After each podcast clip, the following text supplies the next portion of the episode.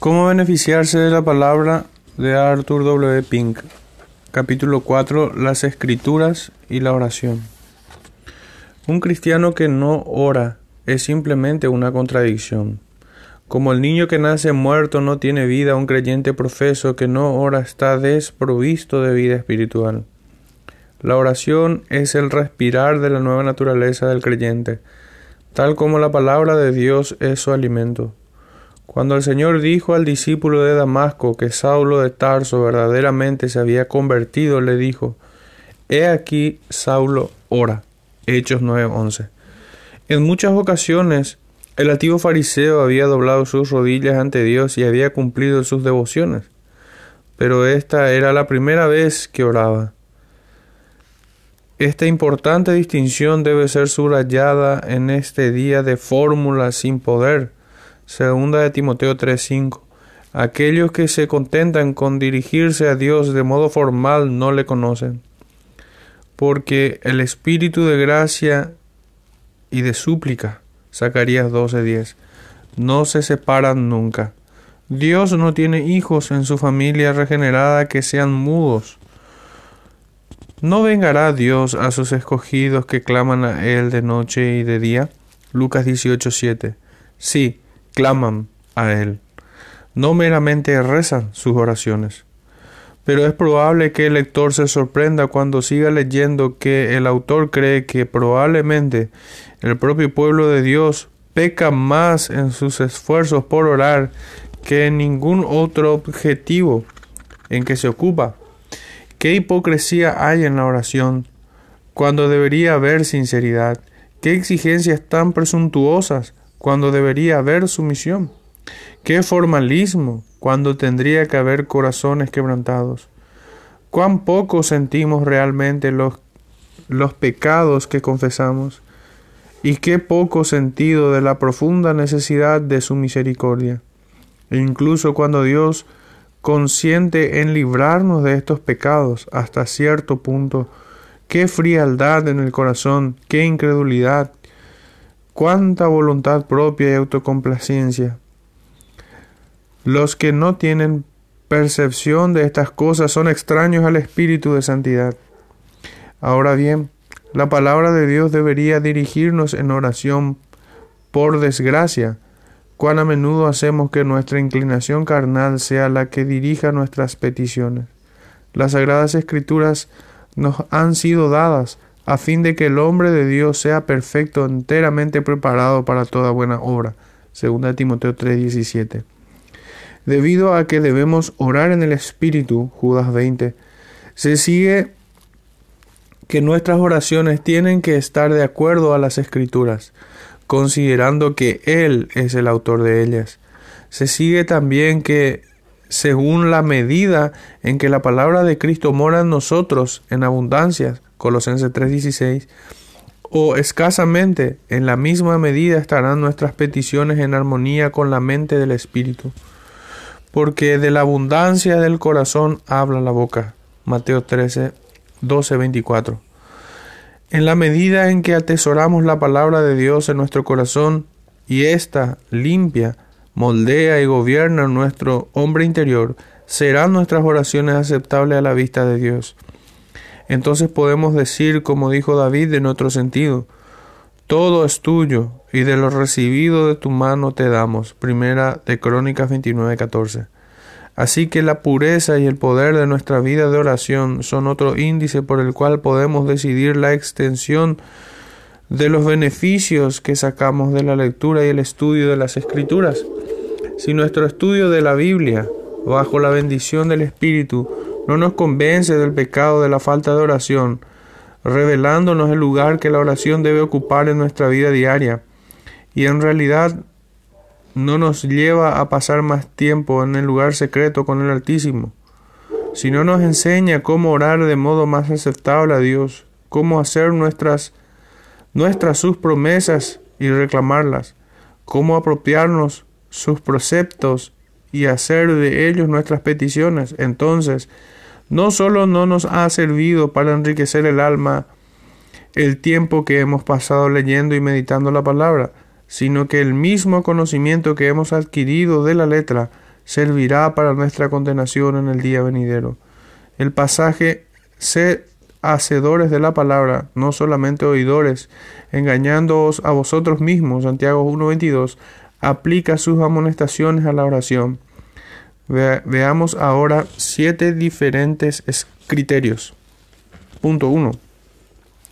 Nos beneficiamos de las escrituras cuando nos ayudan a comprender la importancia profunda de la oración. Es de temer que muchos lectores de la Biblia de hoy, y aún estudiosos, no tienen convicciones profundas de que una vida definida de oración es absolutamente necesaria para caminar y comunicarse con Dios, como también para la liberación del poder del pecado, las seducciones del mundo o los asaltos de Satán. Si esta convicción realmente poseyera sus corazones, ¿no pasarían más tiempo con el rostro delante de Dios? Es inútil, sino peor, replicar hay una gran cantidad de obligaciones que tengo que cumplir y ocupan el tiempo que usaría para la oración, a pesar de que me gustaría hacerla. Pero queda el hecho de que cada uno de nosotros reserva tiempo para lo que consideramos es imperativo. ¿Quién vive una vida más activa que la que vivió nuestro Salvador? A pesar de ello encontró mucho tiempo para la oración. Si verdaderamente deseamos ser intercesores y hacer súplicas ante Dios y usamos en ello todo el tiempo disponible que tenemos ahora, Él ordenará las cosas de modo que tengamos más tiempo. La falta de convicción positiva en la profunda importancia de la oración se evidencia claramente en la vida corporativa de los cristianos profesos. Dios ha dicho sencillamente, mi casa será llamada casa de oración. Mateo 21:13. Notemos, no casa de predicación o de cánticos, sino de oración. Sin embargo, en la gran mayoría de las iglesias, incluso dentro de la ortodoxia, el ministerio de la oración ha pasado a ser insignificante. Todavía hay campañas evangelísticas, convenciones de enseñanza de la Biblia, pero cuán raramente se oye de dos semanas reservadas para oraciones especiales. Y ¿Qué beneficio proporcionan estas convenciones de la Biblia? A las iglesias y su vida de oración no se refuerza, pero cuando el Espíritu de Dios aplica con poder en nuestros corazones palabras como velad y orad, para que no entréis en tentación, Marcos 14:38. En toda súplica y ruego y acción de gracias sean conocidas vuestras peticiones delante de Dios, Filipenses 4:6. Perseverad en la oración, velando en ella con acción de gracias. Colosenses 4.2.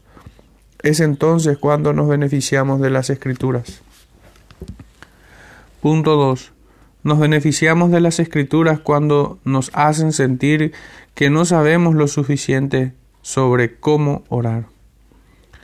No sabéis pedir como conviene. Romanos 8:26. ¿Cuán pocos cristianos creen esto verdaderamente? La idea más común es que la gente sabe bastante bien lo que debe pedir, solo que son descuidados o son malos, y dejan de orar por lo que saben bien que es su deber. Pero este concepto discrepa por completo de la declaración inspirada de Romanos 8:26. Hay que observar que esta afirmación humillante para la carne no se hace sobre los hombres en general, sino de los santos de Dios en particular entre los cuales el apóstol no vacila en incluirse el mismo. No sabemos lo que hemos de pedir como conviene. Si esta es la condición del hombre regenerado, mucho peor será la del no regenerado. Con todo, una cosa es leer y asentir mentalmente lo que dice el versículo, y otra tener una comprensión experimental. Porque para que el corazón sienta lo que Dios requiere de nosotros, él mismo debe obrarlo en nosotros y por medio de nosotros. Digo mis oraciones con frecuencia, pero ¿oro en verdad? ¿Y van los deseos de mi corazón conforme a las palabras que digo? Lo mismo serviría arrodillarme y adorar a una piedra que ofrecer a Dios como plegaria nada más que palabras. Ya hace muchos años que mi madre me hizo aprender de memoria estas líneas. Ella ya está en la presencia del Señor, pero su mensaje vivo todavía, me martillé la mente. Así como el cristiano no puede crear un mundo, así tampoco puede orar a menos que el Espíritu Santo se lo haga posible. Esto ha de ser así, porque la oración real es una necesidad sentida que ha sido despertada en nosotros por el Espíritu, de modo que pedimos a Dios en el nombre de Cristo aquello que está de acuerdo con su santa voluntad, y esta es la confianza que tenemos ante Él, que si pidiéramos alguna cosa conforme a su voluntad, Él nos oye. Primera de Juan 5:14. Pero el pedir algo que no es conforme a la voluntad de Dios no es orar, sino atrevimiento. Es verdad que Dios nos revela su voluntad y la podemos conocer a través de su palabra. Sin embargo, no es de la manera que un libro de cocina nos da recetas culinarias para la preparación de platos. Las escrituras frecuentemente enumeran principios que requieren un continuo ejercicio del corazón y ayuda divina para que veamos su aplicación a los diferentes casos y circunstancias, de modo que nos beneficiamos de las escrituras cuando aprendemos en ellas nuestra profunda necesidad de clamar Señor, enséñanos a orar. Lucas 11.1. Y nos vemos constreñidos a pedirle a Él espíritu de oración. Punto 3. Nos beneficiamos de las escrituras cuando tenemos mayor conciencia de nuestra necesidad de la ayuda del Espíritu. En primer lugar, que nos haga conocer nuestras verdaderas necesidades. Tomemos, por ejemplo, nuestras necesidades materiales. ¿Con cuánta frecuencia nos hallamos en una situación externa difícil? Las cosas nos oprimen y deseamos ser librados de estas tribulaciones y dificultades. Sin duda pensamos, en este tema sabemos que debemos pedir. Todo lo contrario, la verdad es que a pesar de nuestros deseos de alivio, somos tan ignorantes y nuestro discernimiento está tan embotado que incluso cuando se trata de una conciencia ya enseñada, no sabemos qué clase de sumisión a su voluntad Dios puede requerir, o cómo podemos santificar estas aflicciones para nuestro bien interior. Por tanto, Dios considera las peticiones de muchos que claman pidiendo ayuda sobre cosas externas, gemidos que no claman a Él de corazón. Ver Osea 7:14. Porque ¿quién sabe lo que es bueno para el hombre en la vida? Eclesiastés 6:12.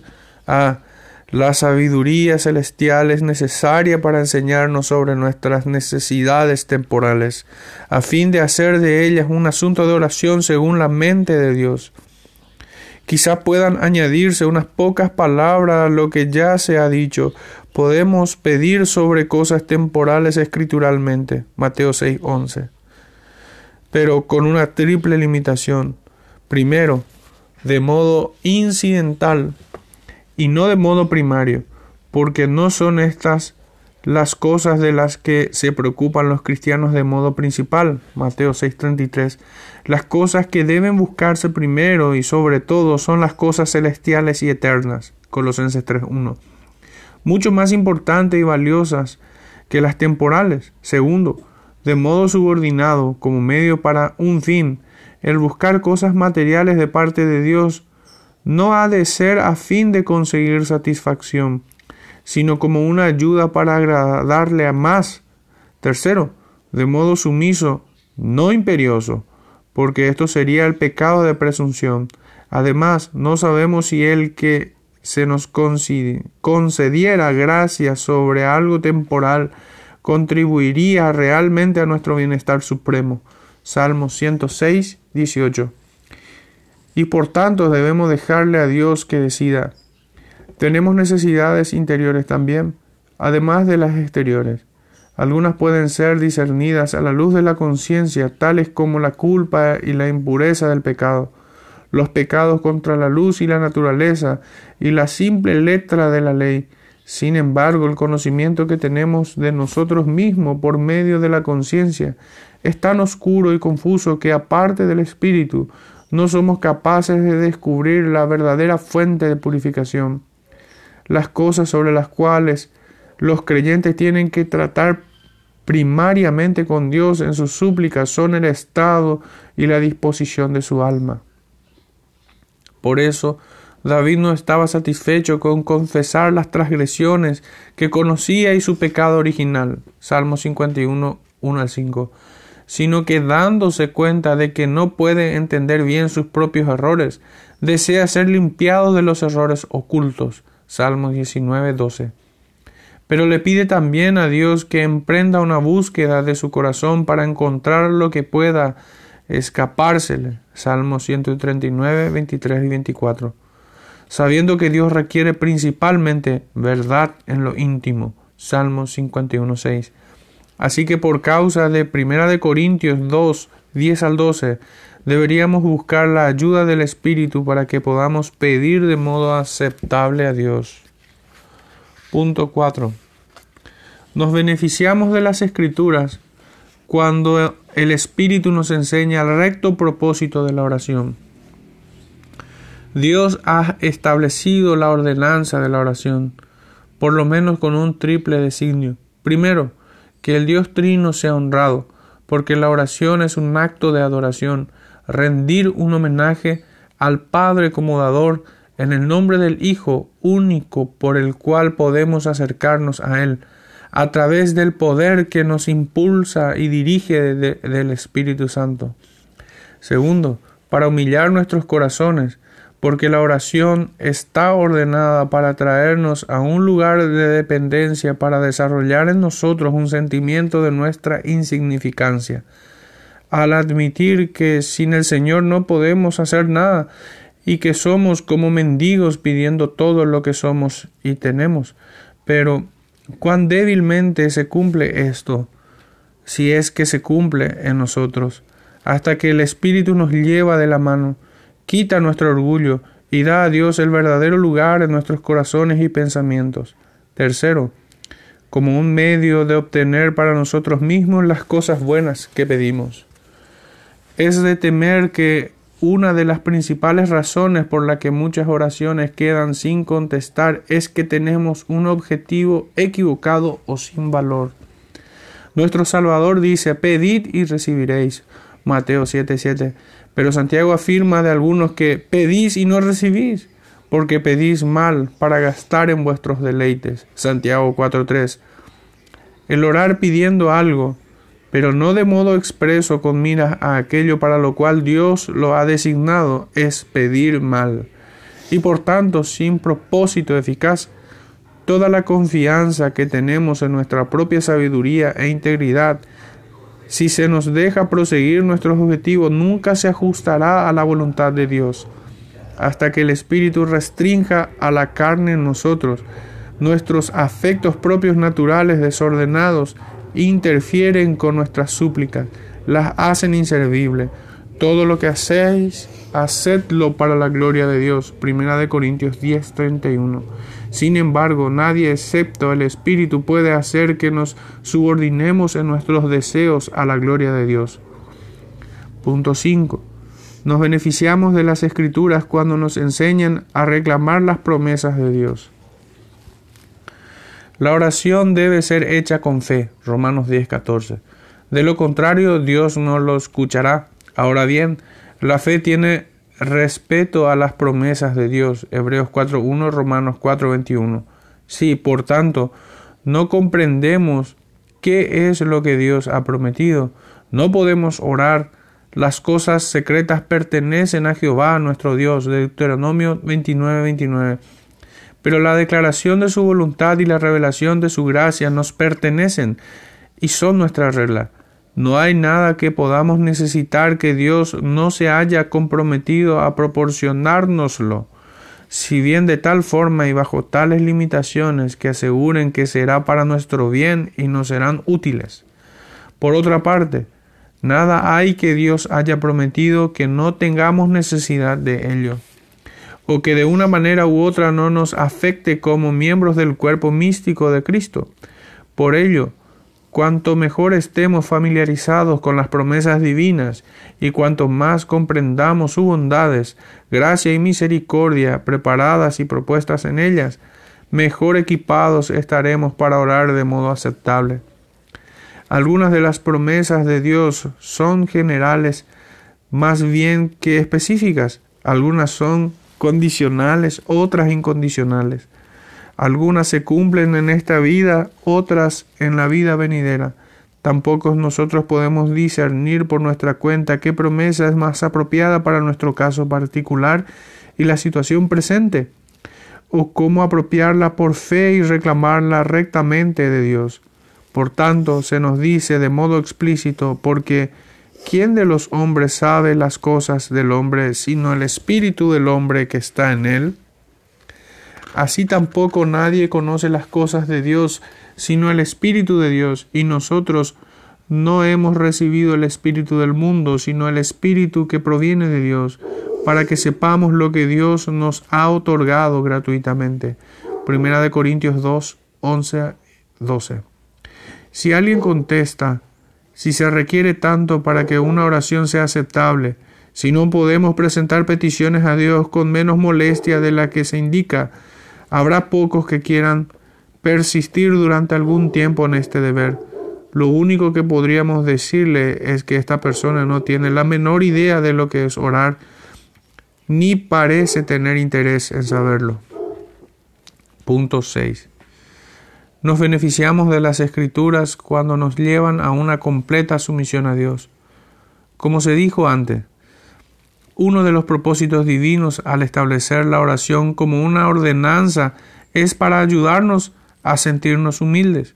Esto se muestra exteriormente cuando doblamos las rodillas ante el Señor.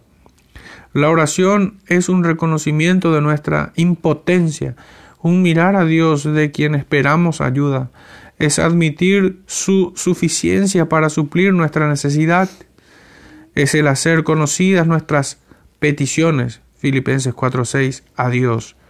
Pero peticiones es algo muy distinto a requerimientos. El trono de la gracia no existe para que nosotros podamos acudir a Él para obtener satisfacción de nuestras pasiones. Gurnal. Hemos de presentar nuestro caso delante de Dios, pero dejar que su sabiduría superior prescriba la forma de decirlo. No debe haber intentos de imposición, ni podemos reclamar nada de Dios, porque somos como mendigos dependientes de su misericordia.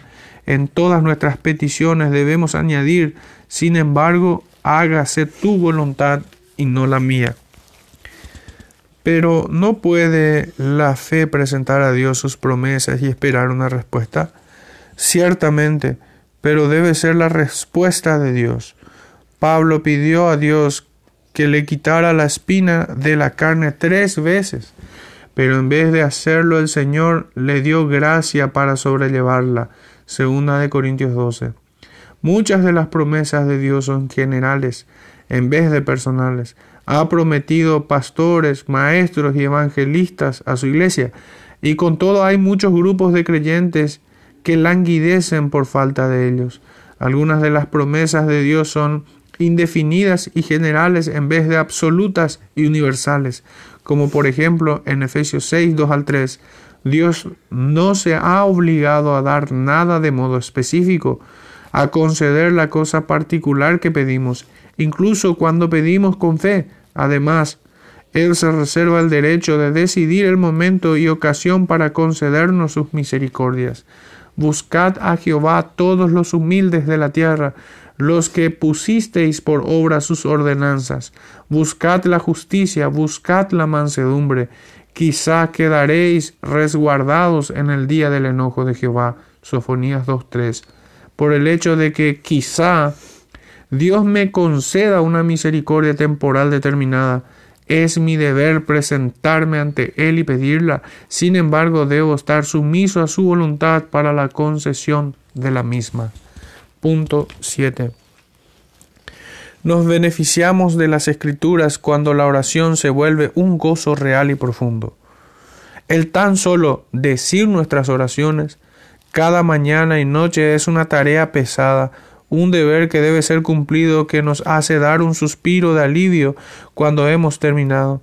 Pero el presentarnos realmente ante la presencia de Dios para contemplar la gloriosa luz de su faz, para estar en comunión con Él en el propiciatorio, es un anticipo de la bienaventuranza eterna que nos aguarda en el cielo. Quien es bendecido con esta experiencia dice con el salmista, el acercarme a Dios es el bien. Salmo 73, 8. Sí, bien para el corazón, porque le da paz, bien para la fe, porque la fortalece, bien para el alma, porque la bendice. Es en la falta de esta comunión del alma con Dios que se halla la raíz de la falta de respuesta a nuestras oraciones. Pon asimismo tu delicia en Jehová, y Él te concederá las peticiones de tu corazón. Salmos 37.4. ¿Qué es lo que bajo la bendición del Espíritu produce este gozo en la oración? Primero, es el deleite del corazón en Dios como el objeto de la oración, y particularmente el reconocer y comprender que Dios es nuestro Padre. Así que cuando los discípulos pidieron al Señor Jesús que les enseñara a orar, dijo, Vosotros pues oraréis así, Padre nuestro que estás en los cielos. Y luego Dios envió a vuestros corazones el Espíritu de su Hijo, el cual clama, Abba, o sea, Padre. Gálatas 4:6 lo cual incluye un deleite filial y santo en Dios, así como los hijos tienen deleite en sus padres cuando se dirigen con afectos a ellos.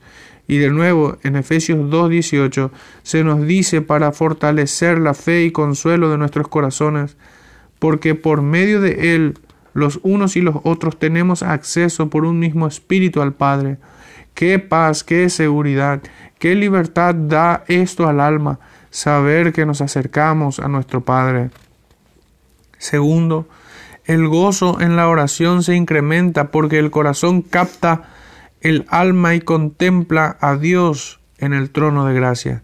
Una vista, una perspectiva, no por imaginación de la carne, sino por iluminación espiritual, porque es por fe que vemos al invisible. Hebreos 11:27. La fe es la evidencia de las cosas que no se ven. Hebreos 11.1. Hace evidente y presenta su mismo objeto a los ojos de los que creen. Esta visión de Dios en su trono tiene que conmover al alma. Por tanto se nos exhorta, acerquémonos pues confiadamente al trono de la gracia para alcanzar misericordia y hallar gracia para el oportuno socorro. Hebreos 4:16.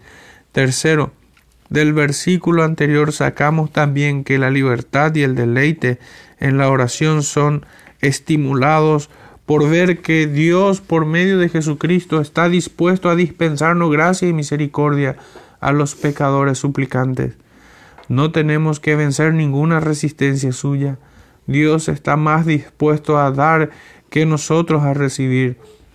Así se le presenta en Isaías 30, 18 con todo esto Jehová aguardará para otorgarnos su gracia. Sí, Dios aguardará a que le busquemos, aguardará a que los fieles echen mano de su disposición para bendecir. Su oído está siempre atento al clamor del justo. Por tanto, acerquémonos con corazón sincero, en plena certidumbre de fe. Hebreos 10:22 sean presentadas vuestras peticiones delante de Dios mediante oración y ruego con acción de gracias, y la paz de Dios que sobrepasa todo entendimiento, guardará vuestros corazones y vuestros pensamientos en Cristo Jesús. Filipenses 4, 6 al 7.